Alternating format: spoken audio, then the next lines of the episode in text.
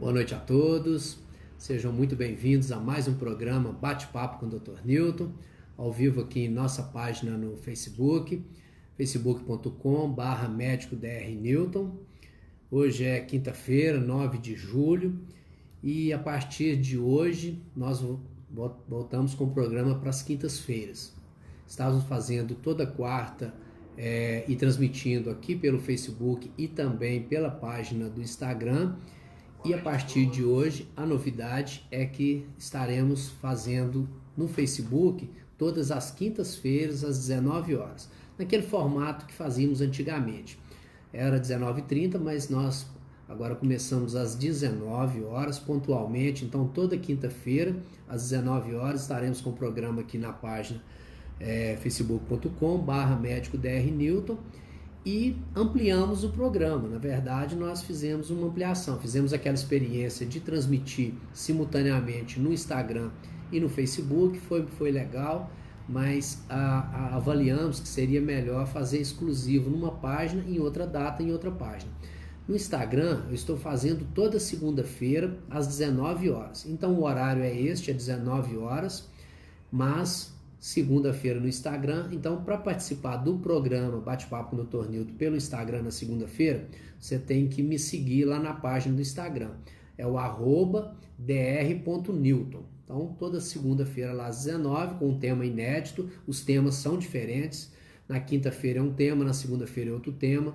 No Instagram nós estamos, estamos levando convidados para participar conosco também é, para estar discutindo aqui vários assuntos. Na última segunda-feira nós falamos sobre, sobre saúde mental em tempos de coronavírus e na próxima segunda estaremos falando sobre a nutrição. Eu vou estar recebendo uma nutricionista para participar conosco no programa. E aqui no Facebook, toda quinta, às 19 horas também. Então, quero agradecer a todos vocês que, que participam do nosso programa. É, ele tem o apoio da Clínica Médica Rocha Rodrigues, a mais nova clínica da região de Venda Nova. A clínica fica localizada à Rua Professora Imoré Dutra, número 129, no bairro São João Batista, ali pertinho da, da Avenida Pedro I, a um quarteirão da Pedro I, entre o Parque Lagoa do Nado e a Vila Olímpica do Atlético Mineiro. Então, aquela região ali que vocês conhecem bem, perto do bairro Planalto. É, as consultas são agendadas pelos telefones 2510 3992 e também pelo celular 97163 0409. É, estes dois números eles funcionam como WhatsApp. Então eu atendo lá na clínica e temos vários outros profissionais, várias especialidades. É, será um prazer poder receber alguém de vocês lá que, que, precisar de um atendimento médico ou na área da psicologia, nutrição, fonoaudiólogo, ah, são várias áreas coleta de exames laboratoriais também. Então, Clínica Médica Rocha Rodrigues, cuidando da nossa saúde. Bom, eu, como sempre, gosto de iniciar agradecendo a todos que, que nos acompanham aqui no programa. Já são três anos de, de programa Bate-Papo com o Dr. Newton. É, então, agradeço todos que, que sempre estiveram conosco e peço que nos ajude divulgando o programa, marcando algum amigo, compartilhando. É, já pode compartilhar para que mais pessoas tenham acesso às informações na área da saúde, informações de qualidade, informações importantes. E para quem está assistindo pela primeira vez, eu vou relembrar aqui a dinâmica do nosso pro programa. Eu faço uma fala inicial é, sobre o tema e na segunda parte eu respondo as perguntas que vocês já podem estar enviando. As perguntas podem ser enviadas diretamente aqui na página do Facebook e também podem ser enviadas pelo Zap Dr. Newton. Agora tem um Zap Dr. Newton que você pode tirar as suas dúvidas, pode mandar dúvidas na área da saúde e algum outro assunto que for, for pertinente que eu, que eu saiba responder, será um prazer. Vou passar o número para vocês do Zap do Dr. Newton, é o 31, que é o prefixo aqui de Belo Horizonte, 99428 0628. Então vou repetir para vocês. 31 9 9428 0628. Ok? Bom, feito todos esses esclarecimentos, essas orientações, vamos entrar no tema de hoje. Nosso tema é sobre infecção urinária, um tema que parece simples, mas que acometem muitas pessoas, né? É, Então, infecção do trato urinário são as infecções bacterianas mais comuns nas mulheres. Então, de todas as infecções que atingem as mulheres, as mais comuns são as infecções urinárias. Cerca de 20% é, das mulheres irão ter pelo menos um episódio ao longo da vida, ou seja, de cada 10 mulheres, duas vão enfrentar a infecção urinária em algum momento da sua vida. E 3 a 5% elas terão episódios de recorrência, ou seja, vai sofrer com esse problema da infecção urinária, vai ter infecção urinária é, por várias vezes. E o risco aumenta é, em torno de 1% a cada década de vida. Então, ou seja, 10 anos, a, pessoa está com 20 anos, ela vai aumentando, mais 1% de chance, 30 anos, e ela vai ser mais comum ainda na, nas mulheres mais idosas. Nas gestantes, as infecções urinárias elas são responsáveis por 10% das internações durante o pré-natal e por 20% dos partos pré-termos, parto prematuro. Olha a importância desse tema na, na gravidez. Por isso que toda gestante, quando iniciamos o pré-natal, é pedido um exame de urina rotina, é pedido um exame de urocultura, repetimos no segundo trimestre e no final da gravidez também, porque ela tem uma importância muito grande. É, é, acaba evoluindo, vou falar mais à frente, vira uma pielonefrite, uma infecção ascendente que pode chegar até o rim e também leva ao parto pré-termo. Né? Então são, são as complicações e quando bem no início também pode contribuir com casos de aborto. Bom, é, ela acontece, é, tem três fases da vida que a infecção urinária nas mulheres é mais comum. A primeira até os seis anos de idade. Então, a criança até os seis anos de idade, ela ainda tem muita dificuldade é, em fazer a sua higiene, principalmente às vezes quando é, vai usar o banheiro, faz cocô, ela não consegue se fazer a sua higiene adequada e muitas das vezes ela contamina a vagina, não sabe fazer a limpeza adequada que, que a gente orienta, que é de frente para trás, né, para limpar o bumbum, e acaba fazendo errado e acaba se contaminando. No início da atividade sexual, então quando a mulher começa a vida sexual, ela também pode sofrer com episódios de, de infecção urinária, é, existe um, um, quadro que nós chamamos a cistite de lua de mel. Então, às vezes, a mulher, quando tem, a gente fala lua de mel, mas em qualquer fase da vida que, que a mulher, às vezes, tem um aumento repentino na frequência de relações sexuais, às vezes ela vem num ritmo, mantendo aquele ritmo de relação sexual. De repente, ou por uma viagem, ou por férias, ou por algum motivo, ela começa a ter mais relações num período ali de curto de tempo, ela pode evoluir com uma infecção urinária, às vezes na relação tem pequenos traumas na uretra é, e aí acaba desenvolvendo um quadro de infecção urinária. E a terceira fase da vida, onde é muito comum a infecção urinária, é após os 60 anos. E é comum nas mulheres acima de 60 anos, cerca de 20 a 50% dessas mulheres, elas têm um quadro de bacteriúria sintomática, ou seja, a urina está contaminada. E aí mais à frente eu vou estar tá falando o porquê desses motivos.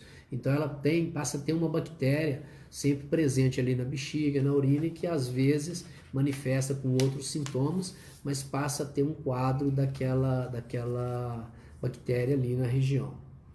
Bom, o trato urinário ele é formado por dois rins, né? o trato urinário normal, as pessoas têm dois rins, dois ureteres, que são aqueles canais que ligam o rim à bexiga, a própria bexiga em si e a uretra. Aqui na mulher a uretra é curtinha, mede em torno de 4 centímetros. Né? A bexiga está logo ali atrás da vagina e vem a uretra e abre o meato uretral abaixo do clitóris, ali na, na, na vagina entre os pequenos lábios. Bom, alguns conceitos importantes que é que eu vou falar para vocês aqui quando se trata de infecção urinárias, algumas questões que são, são bastante importantes. Eu falei já um nome esquisito aqui, né? Médico tem sempre esses nomes estranhos que fala a pessoa fala de que, que ele está falando, o que, que significa isso. Eu disse aqui nos 60 anos que é muito comum a bacteriúria. Bacteriúria é a junção, né? Os nomes vêm de bactéria e de urina. Então, bacteriúria é presença de bactéria na urina. Normalmente a urina, a bexiga é estéreo, ela não deveria ter bactérias lá dentro. Então, isso é bacteriúria. Então, bacteriúria assintomática é quando a mulher tem a presença da bactéria na urina, lá na bexiga, mas não sente nada. É, isso vai, quando a gente pede um exame de urocultura, vai aparecer essas bactérias e elas vão, vão formar a, a, infecção do trato urinário baixo. Então, muitas das vezes a mulher não tem sintoma, então chama bacteriúria assintomática. É comum nas grávidas também, nas gestantes e nas mulheres acima de 60 anos. Piúria, outro nome esquisito.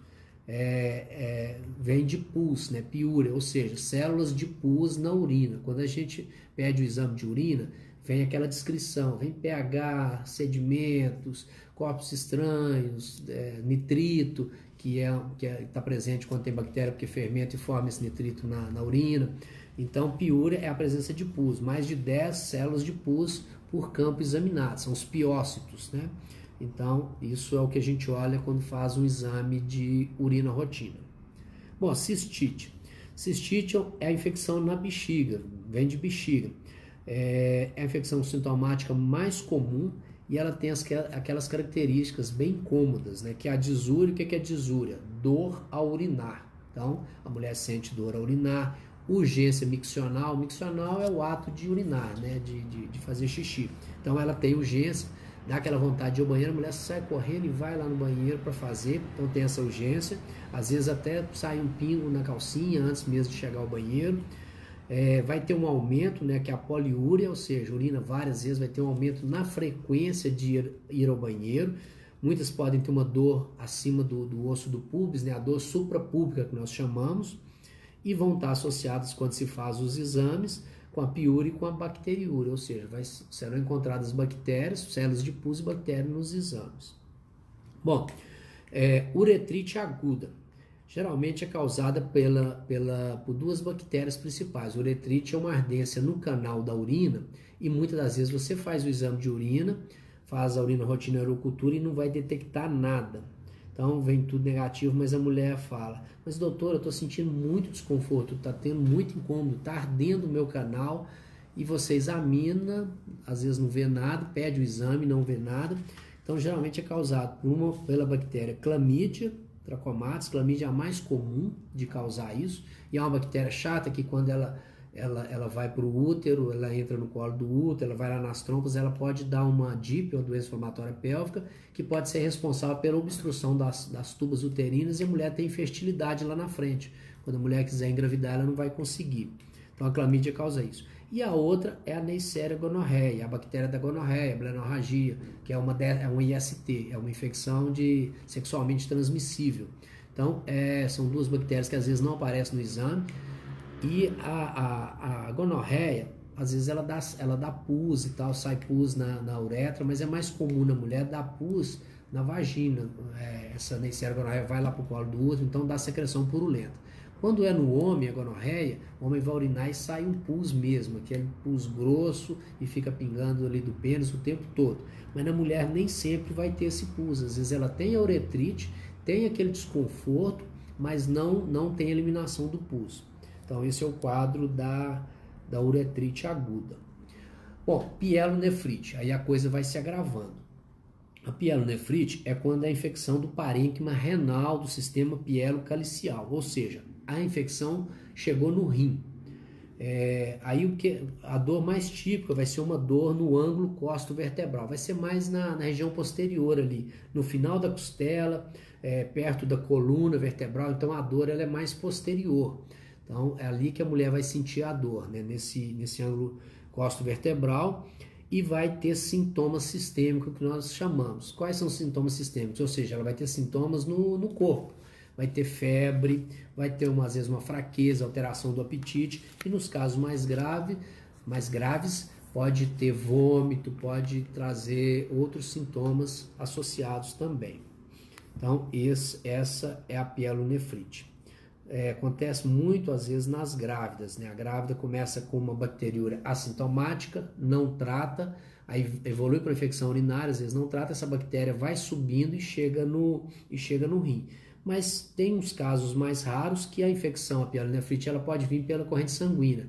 Às vezes a pessoa está com um foco de infecção ou no intestino, em algum outro lugar, no estômago, na boca, até um foco de uma infecção no dente pode dar uma bacteremia, ou seja, a bactéria sai daquele, daquele lugar ali e cai na corrente sanguínea e pode ir lá alojar no rim e dar um quadro de pielonefrite. Então a origem pode variar.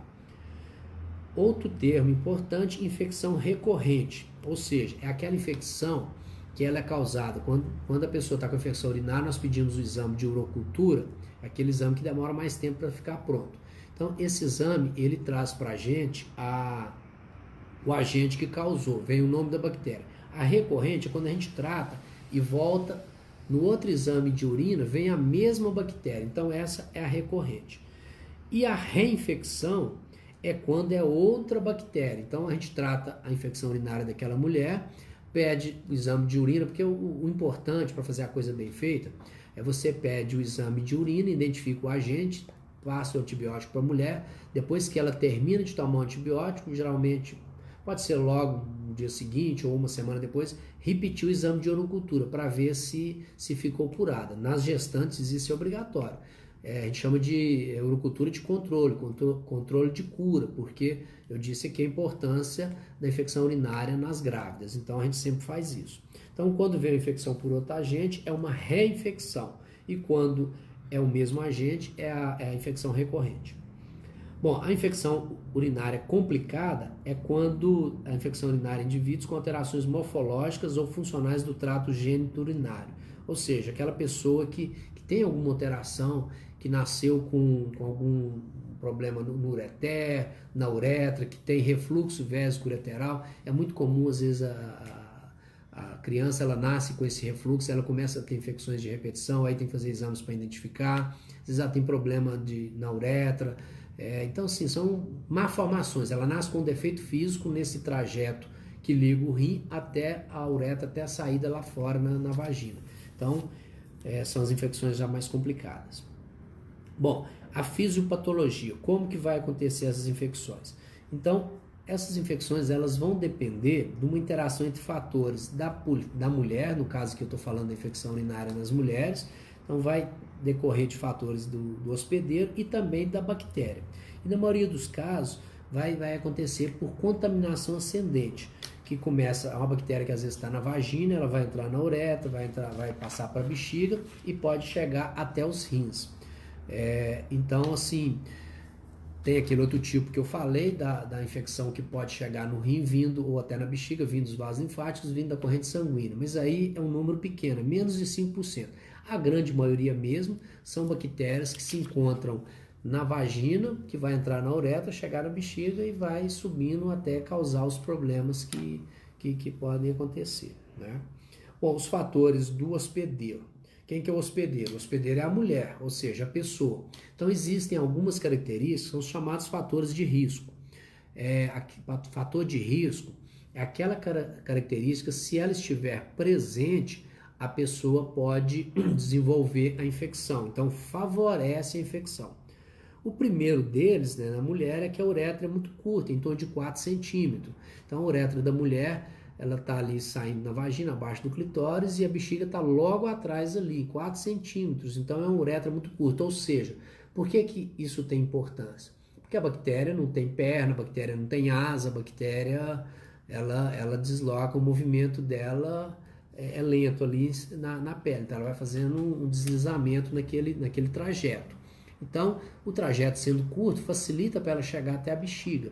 No homem é diferente, a uretra do homem ela percorre o pênis todo, passa ainda é, dentro da próstata para depois chegar lá na bexiga. O homem é mais comum, principalmente nos homens mais idosos, ele tem uma prostatite, uma infecção da próstata, do que uma infecção urinária. Então, a, uretra é muito longa e aí essa bactéria quando ela entra, ela não entra e ela não vai entrar na uretra e ter o caminho livre. Ah, beleza, achei um espaço aqui, tem um buraquinho aqui, eu vou entrar e vou e vou fazer a festa. Não. Quando aquela bactéria entra, os leucócitos, as nossas células de defesa, de proteção, já vêm em cima para matá-la. Então ela está agredindo o nosso corpo. O corpo da mulher, no caso, é capaz de reconhecer que tem uma bactéria ali e ele vai matar. Então precisa de muitas bactérias para ir resistindo a esse bombardeio, para ela chegar na bexiga e aí lá dentro ela conseguir se multiplicar. Então, esse fato da uretra ter só 4 centímetros é muito favorável para a bactéria, para infecção urinária. Por isso, infecção urinária é uma coisa mais comum em mulheres do que em homens. O homem, para ter infecção urinária, ele já tem que ter algum outro tipo de problema, algum outro fator que vai favorecer essas infecções. Bom, é, eu falei da uretra curta, a presença de bactérias da vagina no terço distal da uretra. Então, é, aí vem um pouco de, de, de vários fatores, né?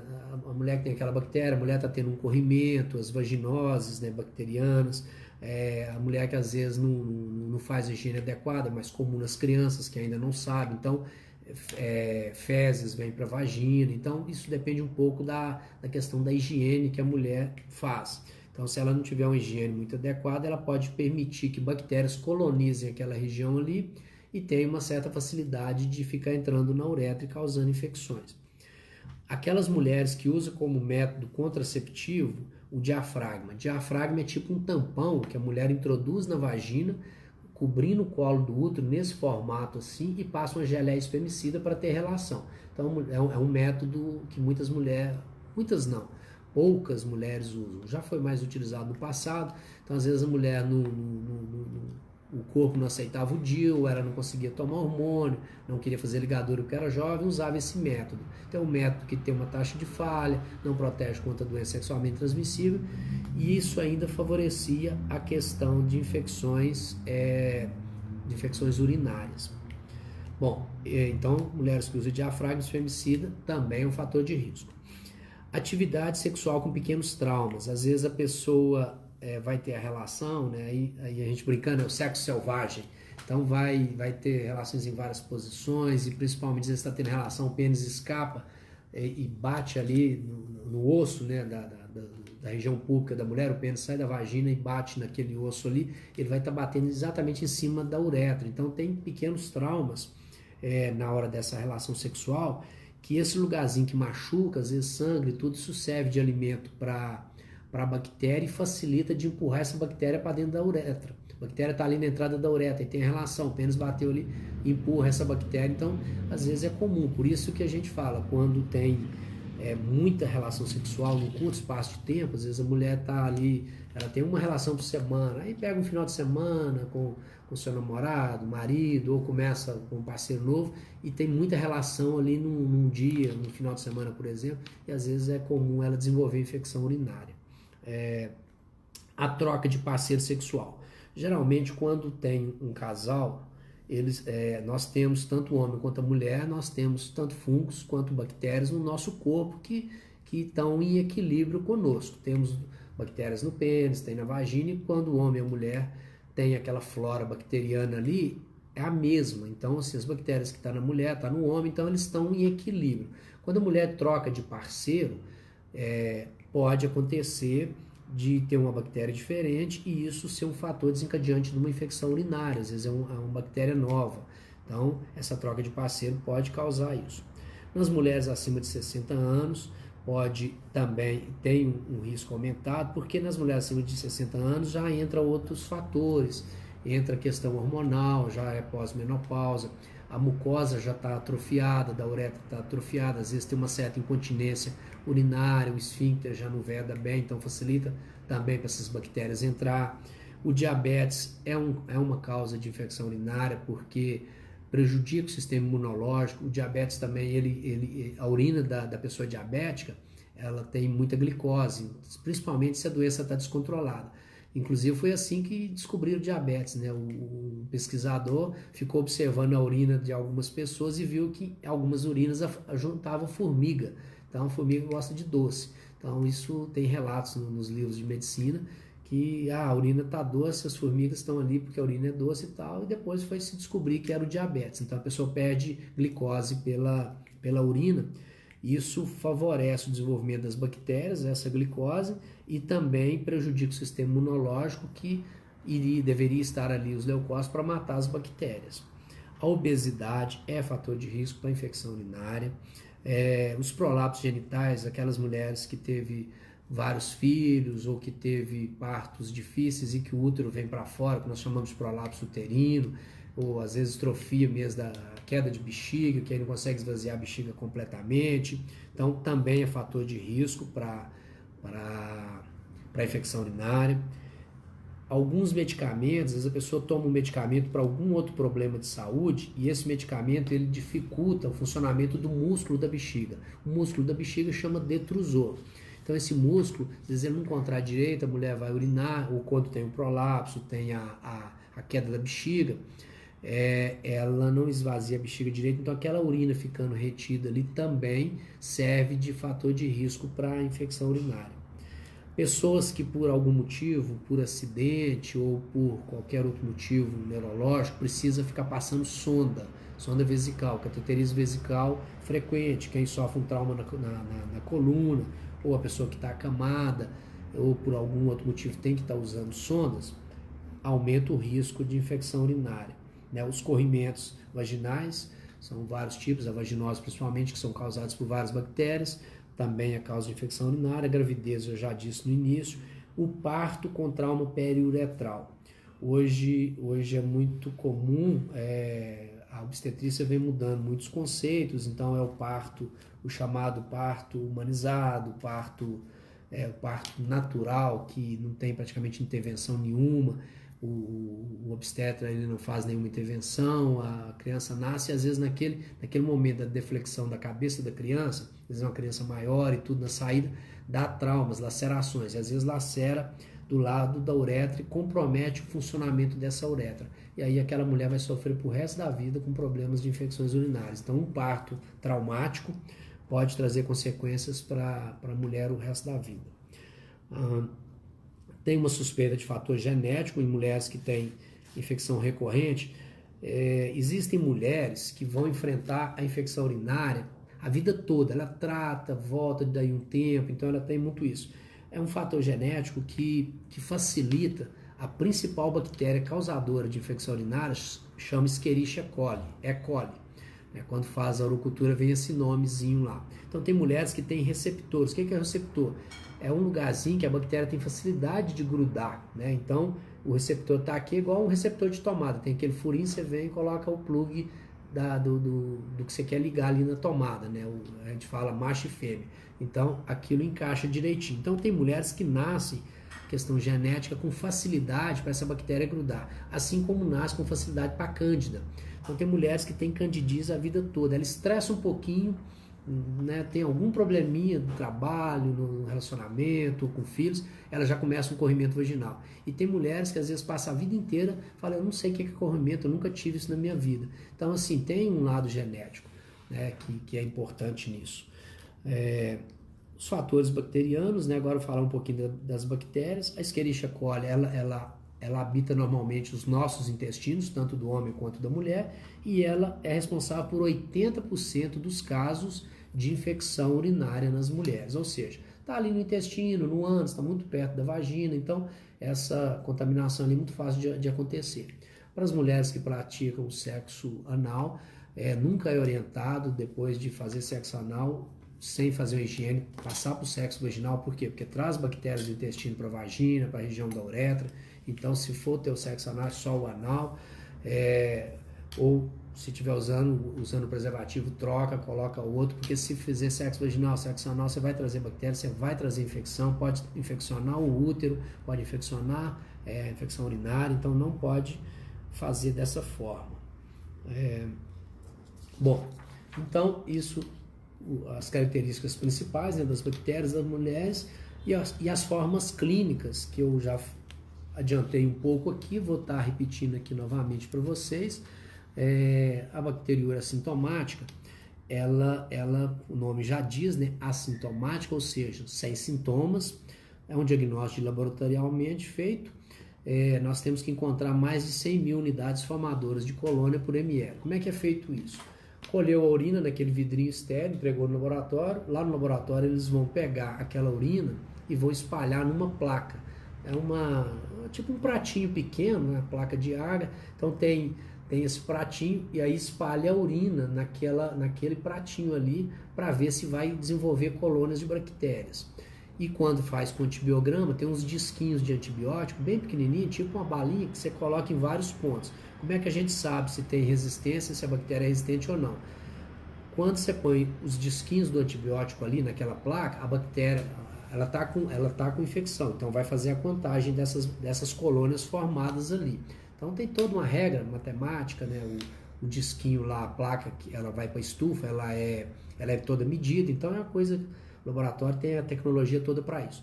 E, e como é que a gente sabe qual é o antibiótico que a bactéria é, é, é, sensível, ela morre? porque a colônia não cresce perto daquele disquinho de antibiótico. Então ela forma a colônia de bactéria, mas ela não chega perto do antibiótico. Quando ela aproxima, ela morre. É, então, por isso que a gente descobre, não, é, o resultado na urocultura. Resistente a tal antibiótico, sensível a tal. Então isso é feito dessa forma, né, nessa, nessa pesquisa. Bom, a cistite, eu já disse um pouco dos sintomas, é a disúria, né, a dor a urinar, a, a urgência miccional, urinar várias vezes, dor suprapúbica, e algumas mulheres podem enfrentar a hematúria macroscópica, ou nome esquisito, né? hematúria é sangue, vem de sangue, então, ou seja, sangue na urina. Então a mulher vai urinar, fica aquele, aquela urina vermelha. Quando é o homem, ele quase morre de susto, porque não é uma coisa comum. A mulher, como está acostumada com menstruação, menstrua, urina, ela não assusta tanto. Mas aí ela percebe, às vezes dá dúvida, será que eu estou menstruando?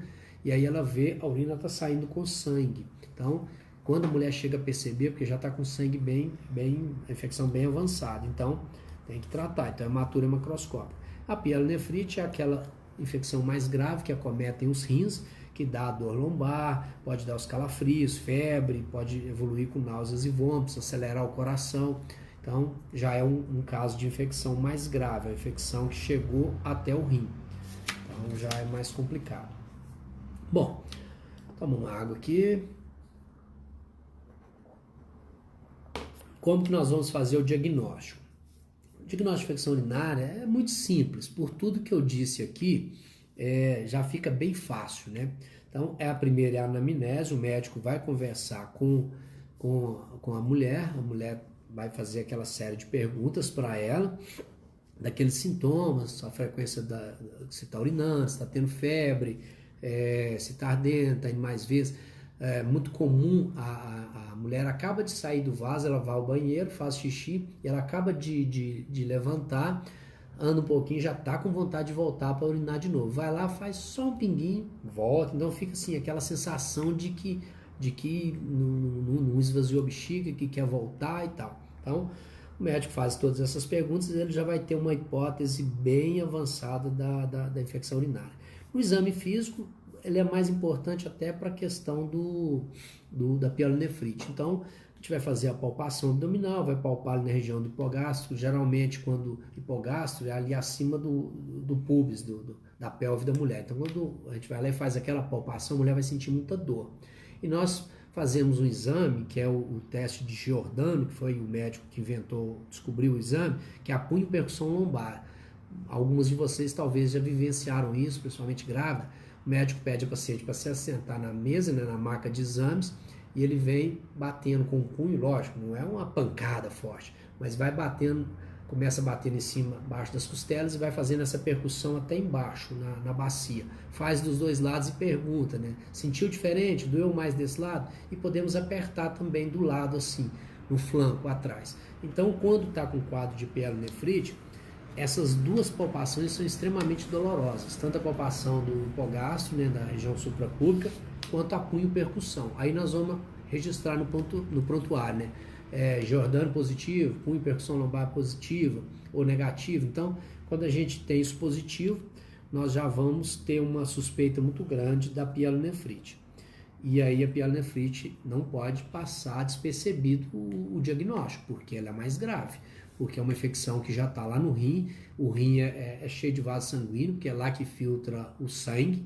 Então, uma infecção no rim, a pielonefrite, para cair na corrente sanguínea, para dar uma septicemia e aí essas bactérias espalhar no corpo inteiro e para todo lado, até no cérebro, chegar nas meninges, dar uma meningite, dar uma pneumonia, pode dar endocardite, ir para o coração. Então, a bactéria, quando ela cai no sangue, é gravíssimo, bacteremia. Ela pode ir para qualquer parte do corpo. Ela pode dar uma infecção em qualquer órgão, no fígado, no coração, no pulmão, no cérebro, nas meninges. Então é gravíssimo. Então a pielonefrite já é uma, uma infecção que o médico não pode deixar passar despercebido de jeito nenhum. Então ele fez esse exame, suspeitou, ele vai pedir os exames complementares.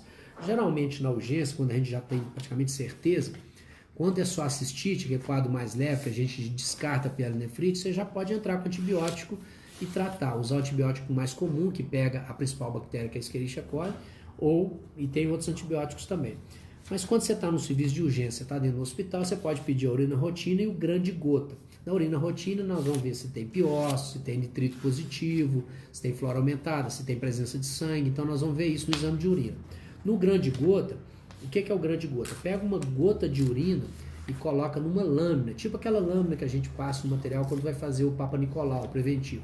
Pega aquela lâmina e põe algumas substâncias corantes e leva no microscópio e olha para ver se tem bactéria.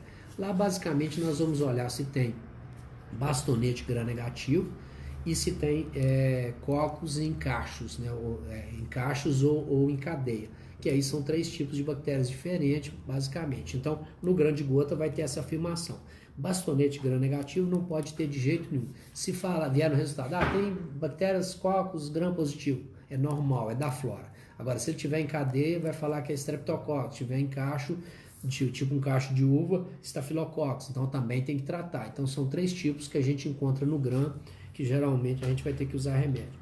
A urocultura ela leva mais tempo, ela leva de 4 a 7 dias para ficar pronta. Então não é um exame que vai nos permitir uma ação imediata. A gente pede porque às vezes a gente está tratando e a mulher não está melhorando. Quando chega a urocultura, você vai descobrir que aquela bactéria é resistente ao antibiótico que você receitou. Aí tem que trocar o antibiótico para fazer a, a cura definitiva. Nessas pacientes que a gente suspeitou de, de pielonefrite, que aí já vai estar tá com febre, vai estar tá com uma dor mais é, mais forte, está com o Jordano positivo, que é aquele exame que faz lá na percussão lombar, é, nesses casos a gente vai pedir um hemograma, exame de sangue também, e vai ter alteração no hemograma. Então isso vai nos ajudar a definir se ela realmente tem a pielonefrite, precisa ter o tratamento. E quando a mulher começa a ter infecção urinária muito repetida, é bom a gente fazer uma propedêutica do trato urinário. O exame primeiro que a gente pede é um ultrassom de vias urinárias, para identificar se ela tem um cálculo renal, e aí depois tem outros exames que podem ser feitos, urografia excretora, cistoscopia, então vai depender de cada caso, pode-se fazer outros exames para investigar alguns outros problemas, ok? Bom, o tratamento. O tratamento aqui eu não vou detalhar muita coisa, porque ela é individualizado, né? não é uma receita de bolo, o objetivo aqui não é estimular ninguém a automedicação, mesmo porque antibiótico só se compra com receita médica e está correto, porque se a pessoa usar antibiótico de uma forma desnecessária, ela pode ir selecionando bactérias resistentes no seu corpo e quando ela tiver uma infecção por uma bactéria multiresistente, fica difícil de tratar. O, nós temos antibióticos que a gente trata em dose única, né, da, quando é uma, uma, infecção bem leve, você dá uma única dose ali, já resolve, é uma dose mais forte também, uma quantidade maior de antibiótico, toma de uma vez só. E temos as opções de tratamento, tratar três dias ou sete dias. Antigamente a gente sempre tratava sete dias, isso, tratamento de três dias, é, é algo um pouco mais moderno. Então, três dias para sete dias não tem muita diferença não. A gente só usa essa de, de sete dias hoje, mais para aquelas mulheres que já vêm tendo infecção mais recorrentes.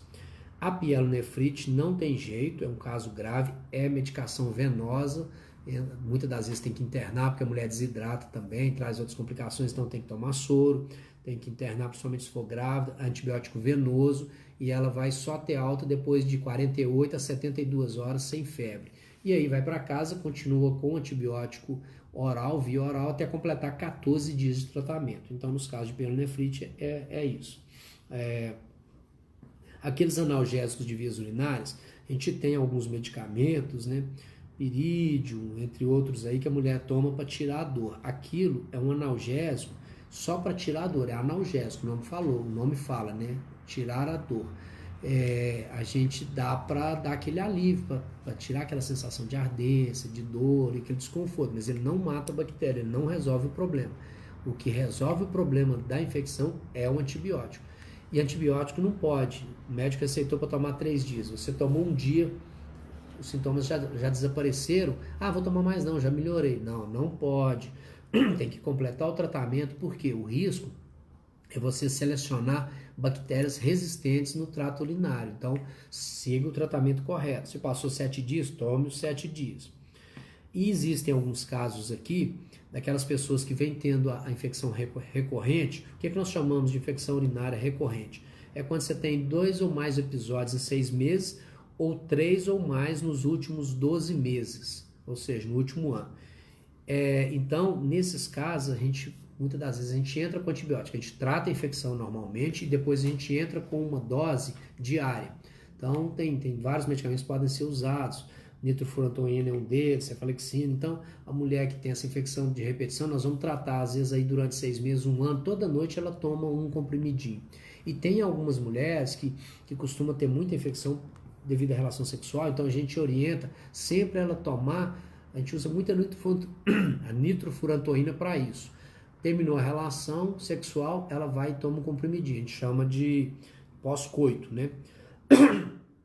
Então, para prevenir a infecção.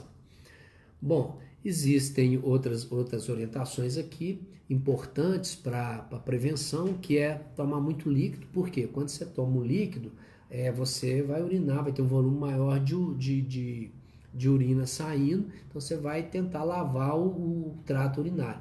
Por isso que quando tem uma infecção, a pessoa, é, o organismo já, já estimula, a presença da bactéria estimula o músculo da bexiga a contrair para fazer com que a mulher urine mais vezes para tentar lavar e tirar aquela bactéria. É, se manter, se, se, se, aquelas mulheres têm prolapso, têm dificuldade de esvaziar a bexiga, é um problema, então assim, urinar a cada duas horas e meia, três horas é importante. Nós temos às vezes pessoas tipo secretária, recepcionista, que não consegue sair do seu posto de trabalho, telemarketing, às vezes fica ali oito horas, quase que direto, seis horas, sete horas sem urinar. Tem mulheres, ah, mas eu não gosto de banheiro público, eu não gosto de urinar, não pode. Porque você vai reter urina, além de facilitar para a infecção, uhum. você vai ter problemas no futuro de uma bexiga que vai dilatar. Primeiro ela dilata, ela cresce, e depois ela fica incontinente, depois ela, ela não dá conta mais de de, de, de esvaziar a bexiga, aí o esfíncter dá problema, a mulher começa a ter incontinência urinária, pode ter prolapso da bexiga. Então, ir ao banheiro a cada duas horas e meia, três horas, tomar bastante líquido, né? Nós estamos aí em épocas de viroses, né? Dengue, coronavírus, tudo, a gente precisa de uma hidratação muito boa, porque gripe a gente tem que estar bem hidratado e também para prevenir essas infecções. E na, principalmente nas crianças, as mulheres adultas já né, têm a consciência boa de higiene, mas algumas mulheres nem tanto. Então, todo mundo tem a questão correta da higiene, de fazer a limpeza adequada da região da vagina, do ânus, principalmente quando evacuar. Então, orientar as crianças, né, as meninas, né, as filhas, desde pequeno, como que faz a higiene adequada. Fez cocô, limpa de, de frente para trás, né? nunca ao contrário, para não levar fezes para a região da vagina e não ter complicação. Beleza? Bom, então eram as informações que eu, que eu tinha preparado. Agora nós vamos passar para a parte da, das perguntas, dos comentários. Vou pegar aqui com a, com a assessoria o que, que tem de pergunta.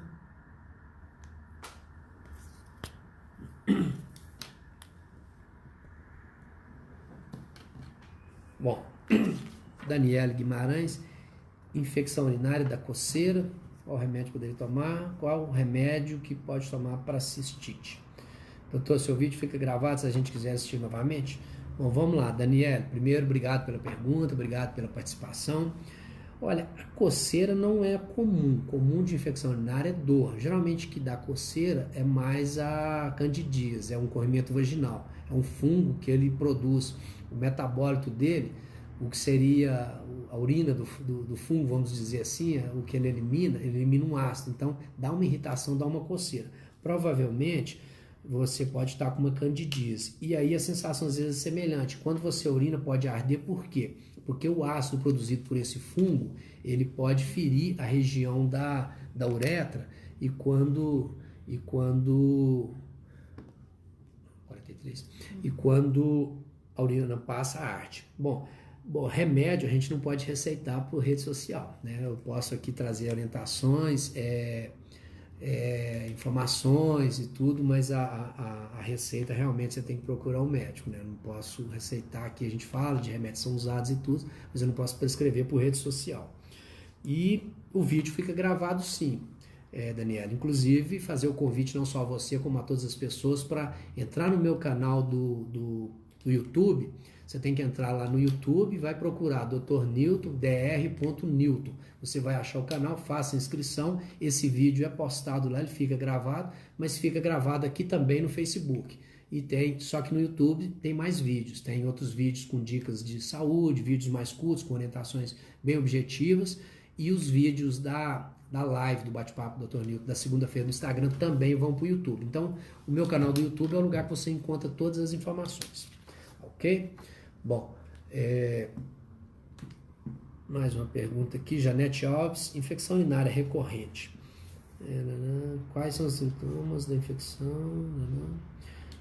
É, aqui tem o pessoal que está tá que tá participando conosco. Eu gosto sempre de fazer alguns relatos né, das pessoas que estão conosco. Janete Alves, Gislaine Santana, Meire Rodrigues, Daniela Guimarães, Tami Carolina, Maria Aparecida Soares, Abílio, Shirley, Nadia Capeleto, Maria Luísa, é, Conceição Rocha, Euseni, Melqui, Euseni Melquiades, Fabrício, Zé Maria, Gabriel, Rosana, Elda, Nádia, Deise, Sérgio Malta, Célia, Marcelo Dutra, uh, Beatriz Chagas, Rosilda Prado, Dariane Guimarães de Oliveira. É, Dariane está perguntando aqui se pode dar nas costas a infecção. É o quadro da pielonefrite, né? que, que a, a dor que a gente sente na região lombar. Então, na verdade, é lá. Uhum. Bom, um comentário da Rosana Almeida. Boa noite, doutor Nilton. Estou aqui, parabéns pelo tema. É muito importante estar por dentro do tema infecção urinária. Graças a Deus comigo está tudo ok, mas é importante estar por dentro do assunto. Obrigado, doutor Nilton. Que Deus te abençoe sempre, te proteja. Um ótimo final de semana para você e sua família. Obrigado para você também, Rosana. Está sempre nos acompanhando aí. Muito obrigado pela participação. A Mazinha Gomes Matoso, tem muita infecção, não consigo nem ter relações. Sinto muita dor, tomo medicamento direto e não resolve nada. Mazinha, o seu caso é um dos típicos casos que você precisa tomar o remédio profilático além de tratar a infecção, é, você tem que zerar a sua urina, é, tomar um antibiótico, fazer urocultura de controle, ver que está tudo bem, ou tomar um antibiótico toda noite, um, é um, aí passa a ser um só por noite, tem vários tipos de antibióticos que podem ser prescritos, ou tomar após a relação para resolver. E tem que olhar se você não está em corrimento também, se não tem uma infecção vaginal. Maria Martins parabenizando, Daniele Guimarães, é, meus parabéns, doutor Nilton, Nosso Senhor Jeová, Deus continue te abençoando sempre. Belo trabalho, obrigado, Daniel. Divina, mandando boa noite, ainda vou ter o prazer de conhecê-lo. Prazer será meu, Divina. Ter uma oportunidade, né? Seja bem-vinda aqui a Belo Horizonte. Miriam Ferreira, quem tem pancreatite pode engravidar? É, acho que você me fez essa pergunta na, na outra live também. Estou lembrando dessa pergunta. É, e, e é o que eu tinha questionado se, se pode no sentido de poder ou se tem capacidade. É, é bom fazer os exames, avaliar direitinho, procurar fazer uma consulta com, com, com o médico para ver direitinho né, se a gravidez não vai complicar mais a situação da pancreatite. Agora, pancreatite crônica, né? Porque a aguda, provavelmente a pessoa está internada e tudo, tem que sair da pancreatite. Então, tem que olhar se não é caso de cirurgia, o que está causando. Então, o ideal, primeiro, é trator, saiu da pancreatite e aí depois você pode engravidar. Bom, Maria Lúcia, cirurgia de pequenos lábios causa infecção urinária. Olha, é trauma, né? Você vai fazer uma cirurgia, você vai estar tá movimentando ali. Então, quando você passa por cirurgia, seja de períneo, ou a própria retirada do útero que passa a sonda vesical, a cirurgia de pequenos lábios, o médico ele vai estar tá ali dando ponto e tudo, então a mão dele vai estar tá batendo ali na região da uretra, pode sim. Você pode ter feito a cirurgia e após a cirurgia desenvolver uma infecção urinária. Então é uma complicação passível de acontecer pelo, pelo próprio procedimento, né, do médico ficar encostando a mão ali e tal, não, não pode acontecer no parto, então é um trauma, né? Pode, pode sim. Então, se está com sintomas, tem que fazer exame de urina e tomar os medicamentos. Áurea Medeiros, tem a ver com o sistema psicológico? Olha, pode ter um pouco, não muito. A, a questão do, do, emocional, ela interfere na imunidade sim. Quando nós estamos estressados, nós estamos com algum problema, a imunidade nossa pode cair. É mais comum ter corrimento, ter candidíase, ter essas questões. Mas você vai ter uma fraqueza do sistema imunológico, mas ao ponto de levar a infecção urinária é menos, não é tão comum, mas que poder acontecer também pode. É... Beatriz Edson, boa noite. E quando parece que a urina tem óleo? É, aí é concentração de urina, né? depende do tipo de alimentação que, que a pessoa está fazendo. Se a urina está muito concentrada, às vezes dá essa sensação mesmo. Depende do alimento, do que, que você está tá ingerindo. Beatriz Paula.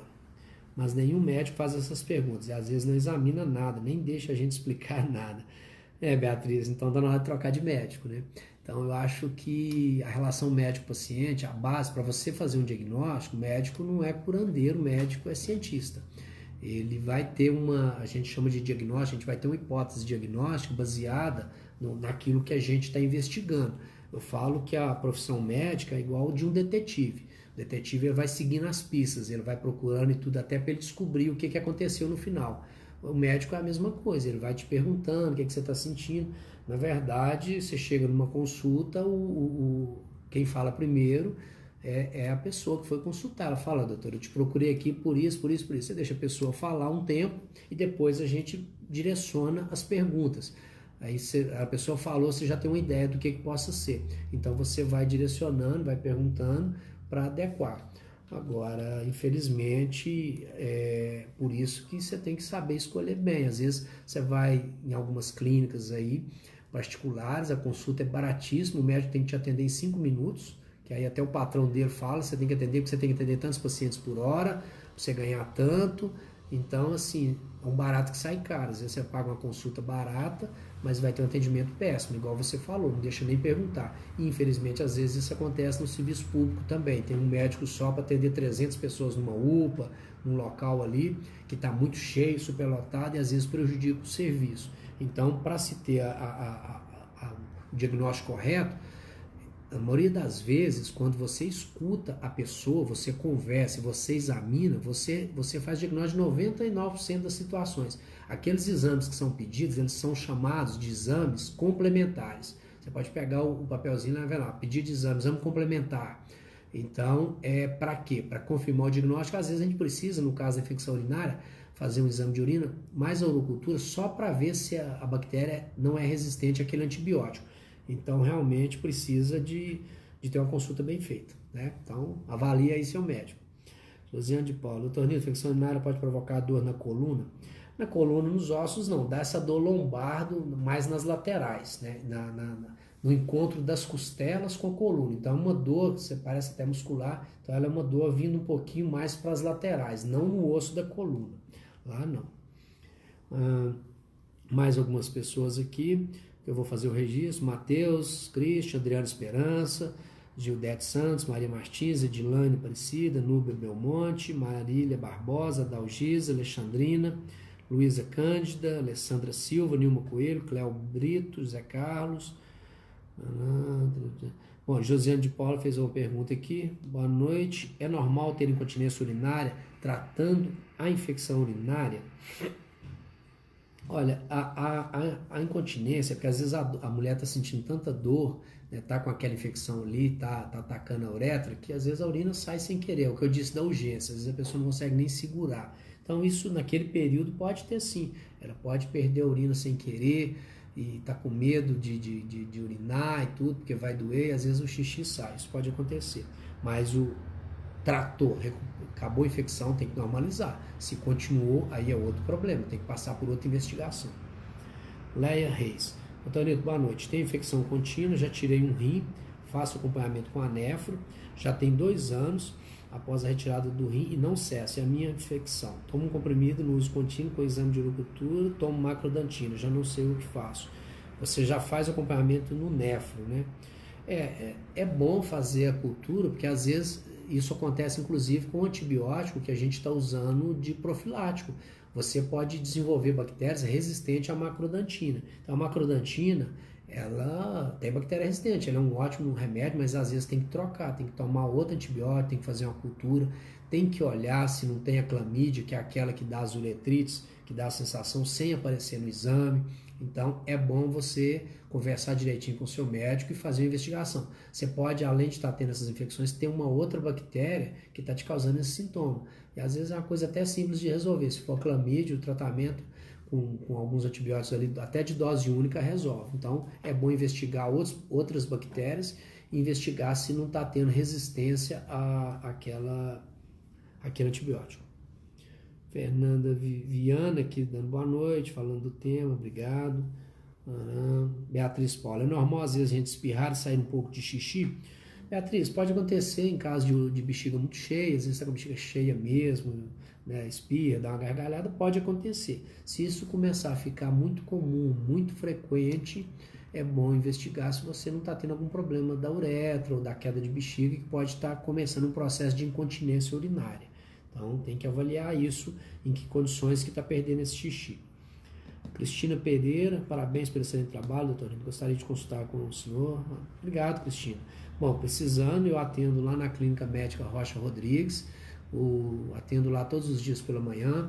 O telefone é o 2510 3992 e tem o celular também, que é o 971630409. Os dois números funcionam como WhatsApp. Então você pode chamar no WhatsApp ou pode fazer a ligação e agendar a consulta. É no bairro São João Batista, região de Venda Nova, aqui em Belo Horizonte. Outro dia eu estava conversando no Instagram com uma pessoa lá, ah, eu quero consultar, e foi tirando dúvida e tal, conversando. Aí ela me perguntou o endereço. É porque Instagram, rede social, muitas das vezes a pessoa não sabe de que cidade que a pessoa está falando, às vezes começa a conversar. Aí eu falei para ela onde ficava, ela, não, mas eu, eu moro em Angola, aqui na África. Aí eu falei, é, tá um pouquinho longe para você marcar a consulta. Então, se você for de Belo Horizonte ou aqui próximo, né, então fica mais fácil. É sempre importante a gente colocar nas redes sociais a questão da cidade para não dar essa. A pessoa achou que estava conversando com alguém que era lá, morava em Angola também, né? na cidade dela, no país dela, na cidade dela. Ah, Miriam Ferreira, Vera Souza. Boa noite, doutor Nilton. Por favor, me esclareça uma coisa. Tomar 3 litros de água por dia, sendo que um rim não funciona, o outro rim não sobrecarrega, obrigado. Olha, um rim ele é capaz de fazer o trabalho dos dois. Então, os órgãos que nós temos em duplicidade, um dá conta de fazer. Lógico que se eu perder um braço, ele vai me fazer muita falta, mas eu vou dar conta de fazer as outras coisas com outro braço. O rim é a mesma coisa, nós temos dois, ele tem que filtrar o sangue todo. O outro rim, ele vai filtrar mais, mas ele é capaz de, de fazer assim. Tanto é que as pessoas transplantadas, você transplanta um rim só, você não transplanta dois. Então, ele, ele, ele consegue sim fazer o trabalho é, nessa faixa de 2 a 3 litros né, de, de, de líquido você tem que tomar, porque se você não tomar muito líquido, o que, que vai acontecer? Você vai ter uma urina concentrada, você vai começar a ter formação de cálculos, se você tiver uma tendência, formar pedra nos rins, e aí você pode perder esse rim que você tem. Então, tem que ter esse equilíbrio, né, de 2 a 3 litros de, de líquido por dia, não necessariamente só água. Aí você vai computar outros líquidos que você toma, um suco, um refrigerante, um leite, então, isso tudo vai ajudar na, na, na filtragem. Marlene Duarte, tenho muita infecção urinária. Já fiz cistoscopia, antes eu tomava macrodantina. O senhor acha que devo voltar a tomar? Olha, é, só toma quando está tendo infecção de repetição. Aí a gente usa por um tempo profilático, o que vai dizer são seus exames. É importante fazer a urocultura e ver se está tendo infecção. Se começar a ter de repetição, mais de três por ano, aí é indicado voltar a tomar sim. Bom, mais algumas pessoas aqui, fazer o registro, Marlene Duarte, Márcia Durães, Ivanete Guedes, Janete Alves, Raquilda Raimundo, Lucimar Soares, Miriam Ferreira, Lúcia Fátima Rocha. Obrigado a todos pela participação, obrigado por estar aí mandando as mensagens. Bom, Fernanda Viana. O bom atendimento médico é fundamental. O diálogo médico paciente é fundamental. O médico atencioso nos ajuda muito e resolve nossos problemas. Exatamente, Fernanda. Isso é algo que a gente, eu não sei as faculdades hoje, mas ah, quando eu estudei, eu já tenho completei 24 anos de formado, o ano que vem, né, vou para bodas de prata, não é isso? 25, né, que fala? Então, ano que vem é jubileu, né? Bodas é casamento. Eu acho que eu estou fazendo confusão. Bom, acho que é jubileu que fala, quando é de formatura. Então, vou estar completando 25 anos de formado, é, a gente tinha uma, os nossos professores naquela época tinham uma grande preocupação com a questão da relação médico-paciente. Ela é fundamental, eu, eu acho que ela é importantíssima, primeiro pelo que eu já falei, se você conversa com o seu paciente, com o seu cliente, ele te conta o que, que ele tem, ele vai te contar a doença. E adulto, existem muitas doenças psicossomáticas, então muitas das vezes o doente ele está ali ele não quer falar do problema principal, ele arruma uma outra história. Então, nós temos uma estatística que, estatística que cerca de 60% das doenças são psicossomáticas. O que, que é isso? Nosso cérebro que produz a doença. Eu não tenho doença orgânica. Às vezes eu tô, ah, eu tenho uma gastrite, eu estou com uma dor no estômago. Às vezes eu tenho um problema familiar ou de, de dinheiro, algum estresse, alguma coisa que me leva a ter dor no estômago. Então não vai adiantar eu ficar dando receitando omeprazol, pedir endoscopia, vai dar normal endoscopia. isso até um dado aqui da, da Prefeitura de Belo Horizonte, no SUS, cerca de 90% das endoscopias vem com laudo normal. Por quê? Porque está faltando é conversa do médico com o paciente. Então, gasta-se dinheiro do SUS, às vezes gasta-se dinheiro do plano de saúde, às vezes gasta-se dinheiro da pessoa para fazer exames desnecessários porque não teve uma conversa. Às vezes, se a pessoa vai tomar um calmante, ou você vai encaminhá-la para um psicólogo ou para um psiquiatra, você ajuda muito mais do que um omeprazol. Estou dando um exemplo da gastrite aqui, mas serve para várias outras partes do corpo. Cada pessoa manifesta seu estresse em alguma parte do corpo. Né? Tem gente que é dor pélvica, é, tem gente que às vezes é, é, na urina, e aí a gente faz exame, faz exame e não acha nada. Então, essa relação médico-paciente é fundamental. Ouvir o paciente, entender. Então, tem que ter um médico da confiança. Por isso, é, que, eu, que, eu, que eu digo, né? Essa medicina, é, linha de produção, chega aqui, atende dois minutos, pede exame, faz. Não é a melhor medicina. A melhor medicina é essa que você conversa, que você tem tempo com o seu cliente. Bom, hum, Adriano Oliveira, boa noite. Eu tomei três tipos de antibióticos na hora certa e dias também. O que devo fazer? Obrigado. E não resolveu, Adriano, pelo jeito que você está falando, fazer urocultura e ver direitinho. E também é o seguinte: lembra lá do início do, da nossa fala aqui do bate-papo. São vários fatores, né? então tem que retirar os fatores de risco que, que levam à infecção. Então, às vezes, tem alguma coisa que você está se reinfectando. É, então, é, é, tem que olhar isso. Bom, gente, nós já estamos aqui com o nosso tempo esgotando, né? já são 8 horas, já estamos caminhando para o encerramento. Eu vou responder aqui as últimas perguntas e as que porventura não der tempo de responder, eu respondo depois na, na página, eu mando através do Messenger, eu vou respondendo vocês ou do Zap. É, nem sempre a gente consegue responder todas as perguntas, algumas chegam aqui de última hora e não dá tempo. E peço que tenham paciência comigo, porque é muita gente, muita pergunta, às vezes demora para eu dar a resposta, tá? Bom, Janete Alves, infecção urinária é, é recorrente? Pode ser, pode às vezes a pessoa não tratar direito ou, ou pelos traumas, pelo, pela questão que eu falei aqui anteriormente, ela pode ter infecção mais de uma vez.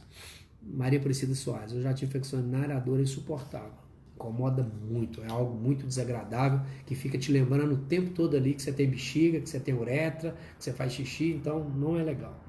Bom, e citar aqui as últimas pessoas, uh, uh, Raimunda, Raquilda Raimunda, Tomo Livial mais de 6 anos, não menstruo há 2 anos, tenho 57 anos, devo continuar ou parar? Olha, geralmente a gente recomenda tomar até cinco, uns 5 anos, mais do que isso não está te trazendo vantagem mais não. Tá bom você procurar seu médico, não pare por conta própria, converse com seu médico, fala, olha, já se passaram mais de 5 anos, já tem 57, vamos parar? Porque às vezes usa algum fitoterápico, usa algum outro medicamento, se voltar a ter algum sintoma de menopausa, né, algum desconforto. Uh, Silvia Helena Gaioso Alquimia. Doutor Nilton, o senhor é urologista? Não, eu sou ginecologista, ginecologista e obstetra. É, e aqui para encerrar, é, registrar aqui Silvelena. Estou fazendo tratamento de infecção urinária, mas está demorando para combater a infecção. É, não pode desistir, Silvia. Tem que achar o tratamento correto e resolver. Adriano Oliveira, boa noite, doutor Nil. Tem infecção urinária frequentemente. Recentemente tomei três tipos de antibiótico e não resolve. Escherichia coli, que pode ser o que fazer? Eu acho que essa pergunta está repetida aqui. Bom, é, o que, que acontece?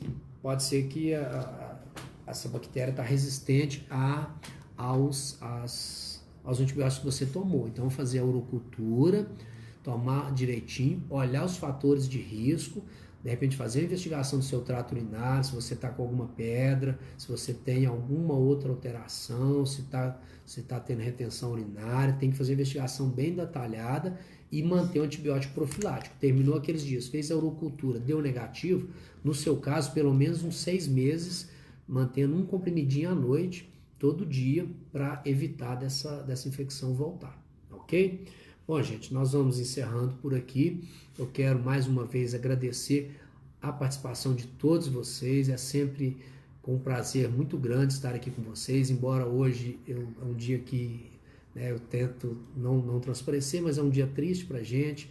Faleceu o pai de um, de um, de um nosso colega de trabalho, é, Lucas Moura, então queria que é, mandar um forte abraço para ele, que, que Deus conforte o coração dele, de todos os familiares Felizmente perdemos ele para o, pai dele, né? Então a família toda sofrendo. Quero dar, mandar esse abraço aqui. Estou com um primo também internado já há alguns dias no CTI da Unimed é, com coronavírus.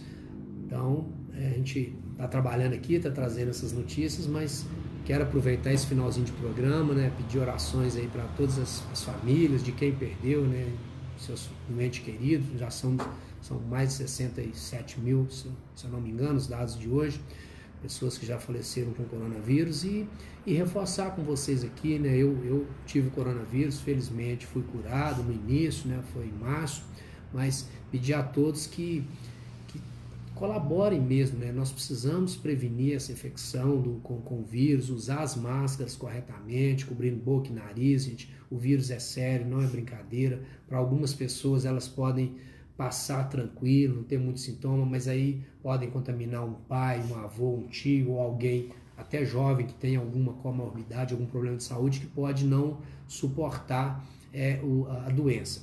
Então, reforçando aqui o uso da máscara, lavar as mãos com água e sabão, etiqueta da tosse. Hoje eu, eu, já nem falo mais de etiqueta da tosse, de cobrir a boca, porque eu já nem penso mais que as pessoas estão andando sem máscara. Então, gente, máscara o tempo todo. Saiu na rua, máscara. Você vai estar tá se cuidando, se protegendo e vai estar tá protegendo o outro. É um ato de amor usar máscara. Então, vamos usar essa máscara até sair essa vacina, até que a gente tenha tranquilidade. Tem muita discussão sobre medicamentos. Não tem nenhum remédio provado que cura o coronavírus, não tem. Então, assim, existe muito debate, muita política no meio, muitos interesses de laboratório, gente querendo vender remédio, gente ganhando para vender remédio. Então, tem muita coisa nessa história aí. Então, o que eu falo para vocês, eu sou médico há 25 anos, ainda não tem nenhum remédio que as entidades médicas falaram. Esse cura, esse resolve. O que, que a gente faz com uma pessoa que está com coronavírus? A gente dá remédio sintomático, remédio para febre, remédio para dor, dá remédio quando o pulmão está muito inflamado, dá remédio para desinflamar, que é a dexametasona que estão usando agora, é um remédio antigo, super comum. Então, não tem remédio que cura a doença ainda. A gente trata os sintomas e a evolução da doença, intuba a pessoa para levar oxigênio que ela não está dando conta de respirar mais.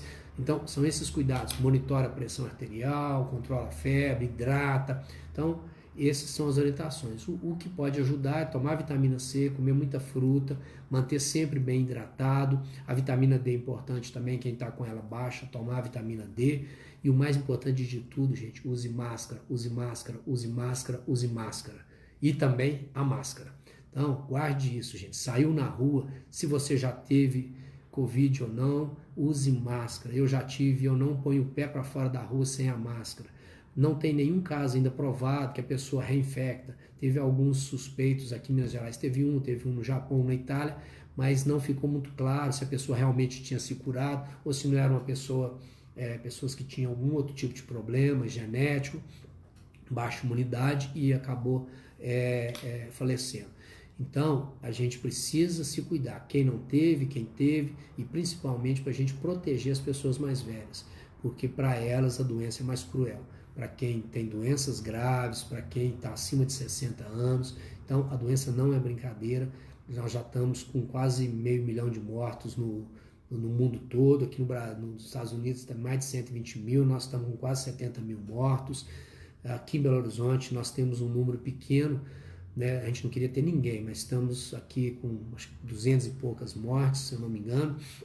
Minas Gerais mil e pouco, então Minas ainda fez, tem feito um bom trabalho, mas nós estamos no momento mais crítico que é esse mês de julho, mas vamos cuidar, vamos cada um fazer a sua parte e tentar conscientizar as pessoas, né? não, não adianta a gente também, a gente não obriga ninguém a fazer nada, mas orientar né, para as pessoas para que ela tenha o cuidado com si mesmo e o cuidado com o outro, e assim nós vamos vencer essa pandemia e vamos chegar lá na frente, vai, essa vacina vai sair logo, já tem muitas vacinas adiantadas, e nós vamos proteger as pessoas, tá bom? Bom, então trouxe esse desabafo aqui né, da, desse dia de hoje, que é um dia um pouco triste para mim, para minha equipe, para várias pessoas que trabalham conosco, né? Então, é, mas mesmo assim nós estamos aqui firmes, estamos lutando e trazendo informações. E pedir a vocês que, que nos acompanhem, né, que ajudem a, a desenvolver esse trabalho que, que, já, que, a gente faz já há três anos, né, aqui do Bate-Papo, o programa que, que deu certo, né, que a gente troca essas ideias, traz informação. Então, compartilhe aí com seus amigos, marque na sua página. É, aí na segunda-feira já convido para a gente conversar sobre nutrição, sobre alimentação saudável. Vou estar recebendo aqui no, lá no, no Instagram a Regiane Bruja, que é a nutricionista lá da Clínica Médica Rocha Rodrigues também, trabalha lá também. E estaremos lá no Instagram, arroba dr.newton, segunda-feira às 19 horas. E na próxima quinta estaremos aqui no Facebook, né, na nossa página, com um tema, um novo tema, que na terça-feira eu, eu já trarei para vocês qual que é o tema. Eu não, não falo hoje para a gente não misturar, né, não confundir. Então vamos até segunda, nós vamos falar de nutrição, alimentação saudável, principalmente nesses tempos de coronavírus de, e de é, quarentena, né? Da pessoa ficar dentro de casa, acaba alimentando mais inadequadamente algumas pessoas. Então nós vamos estar discutindo esse tema aqui. Espero que vocês entrem lá no, no canal do Instagram para a gente estar tá, tá discutindo. E, e inscreva no meu canal no, no, no YouTube. Né? Você entra lá no YouTube põe dr.newton, você vai achar a página. Nesse, nos vídeos também é, vai estar tá um, um, link no canto esquerdo do vídeo, para cá, na esquerda, é, porque a tela está invertida. Então no canto esquerdo vai aparecer minha foto. Você no celular você clica na foto, ela vai te encaminhar para fazer inscrição. É, no, no, nesses vídeos que vão, que, vão, que vão estar lá no YouTube. Então, e lá terão outros vídeos com outras informações então são os, os, três canais principais de comunicação nossos, né? o Facebook, o Instagram e o YouTube. Mas eu estou no Twitter também, no Messenger eu tento respondendo, vou respondendo devagar, porque muita gente mandando mensagem ao mesmo tempo, mas a gente vai devagarinho chegando lá. E tem o Zap do Dr. Newton também. Então tem muitas formas da gente entrar em contato. E precisando de uma consulta comigo, estou lá na Clínica Médica Rocha Rodrigues todas as manhãs. Em Venda Nova, bairro São João Batista, pertinho da Pedro I para ir de carro é super fácil, sentido centro. É, você chegou, passou a, a, Vila Olímpica do Atlético, você já entra direita, já é a rua da clínica. Para quem for de ônibus, é só estar tá no móvel, descer na estação São João Batista, você vai andar 50, 80 metros, você já chega na clínica, então acesso super fácil. Quem for de carro, facílimo de estacionar em volta ali. Então, precisando, eu tô lá, nós temos pediatra, clínico, nutricionista, fonoaudiólogo, psicólogo, doutor Eduardo, que teve comigo na última live do Instagram. Então é isso, gente. Então, mais uma vez, obrigado a todos pela participação. Uma excelente noite para todos vocês. E conto com a participação de vocês na segunda-feira no Instagram e na próxima quinta aqui na página, no mais um programa Bate-Papo com o Dr. Nilton. Um abraço e até lá.